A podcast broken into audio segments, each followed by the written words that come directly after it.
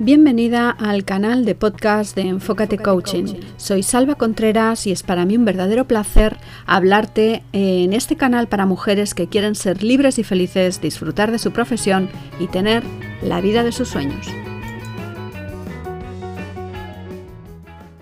Cuando somos niños nos encantan los cuentos. Y para los padres son una manera fantástica de educar en valores y favorecer la reflexión, además de estimular la imaginación y la creatividad de los niños. A veces de los mayores también. Recuerdo que cuando era pequeña mi madre me compraba unos recortados como una silueta con muchas ilustraciones. También recuerdo unos volúmenes inmensos que solían traerme los Reyes Magos de Hanna Barbera. Todos los años los esperaba con muchísima ilusión.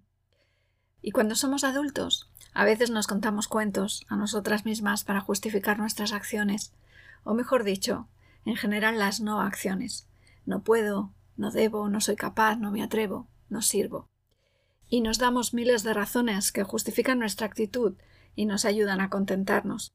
Ese tipo de razones que utilizamos generalmente empiezan con algo así como es que lo haría, pero... ¿Te suena? Esas justificaciones provienen de tus creencias. La mayor parte de esas creencias las has heredado de tus abuelos, de tus padres. Son cosas que has creído a pies juntillas y que no te planteas ni siquiera cuestionarlas. Cuando llegas a cierta edad, en las conversaciones con los amigos, a veces te sorprende que algunas personas tengan creencias distintas a las tuyas sobre ciertos temas y en ese momento, si no están excesivamente arraigadas, es cuando empiezas a cuestionarlas y a reflexionar sobre su veracidad. Pero la mayoría se quedan, porque forman parte de ti, como si estuviesen en tu ADN. Algunas de esas creencias te potencian, pero las hay muchas que te limitan cuando eres adulta.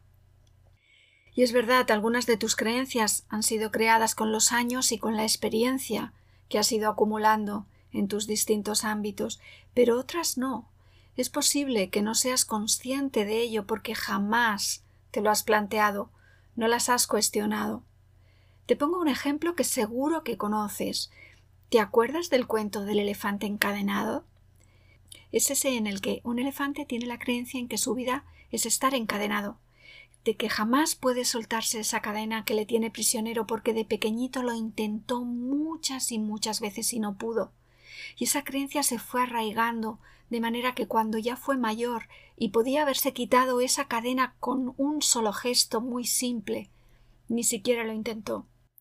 Y son ese mismo tipo de creencias las que te pueden estar limitando a ti. Son creencias que pueden tener una intención positiva, lo que se llama un beneficio secundario, yo recuerdo que cuando era niña no me dejaban comer chocolate porque me salían muchos granos. No probé el chocolate hasta que fui adulta, y te confieso que con algo de respeto. Y ahora, sin embargo, me encanta. Me habían limitado el acceso a ese manjar de los dioses por algo que podía pasar. O tal vez no. Pero en ese momento la prohibición tenía una buena intención, y era que no me salieran granos.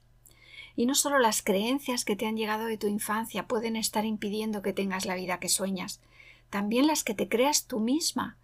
Quizás te ha pasado como al elefantito que alguna vez intentaste algo y no te salió bien, y esa experiencia hizo que tuvieses la creencia de que nunca podrías llegar a hacerlo.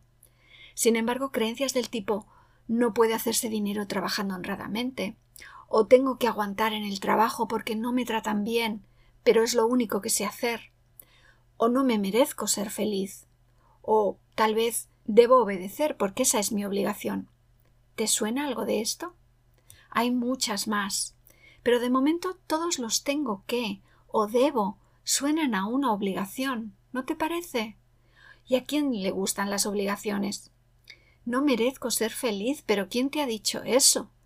Todos nos merecemos ser felices. Es más, nos lo merecemos todo. Ser más feliz o menos es únicamente un punto de vista, y tú te mereces conseguir todo lo que quieras, y el secreto para conseguirlo está en ti, en tu actitud. Y obedecer. En la etapa adulta, ¿a quién hay que obedecer? ¿Al marido? ¿A la mujer? ¿Al jefe? Obedecer es también obligación. ¿No es mejor hacer las cosas porque las quieres hacer? ¿Porque las eliges hacer? Si sientes la necesidad de un cambio en tu vida, a la hora de ponerte en marcha hacia tu reinvención, ya sea personal o profesional, primero tienes que deshacerte de esas creencias que te limitan. Esas creencias como no voy a poder, no soy capaz, eso es necesario que lo reconviertas.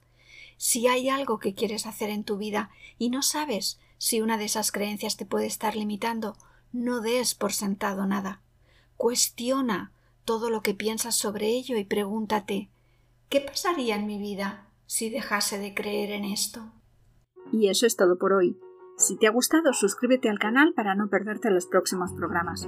Recuerda que cada lunes voy a estar contigo hablándote sobre mi visión de temas cotidianos y no tan cotidianos, pero siempre, siempre de crecimiento.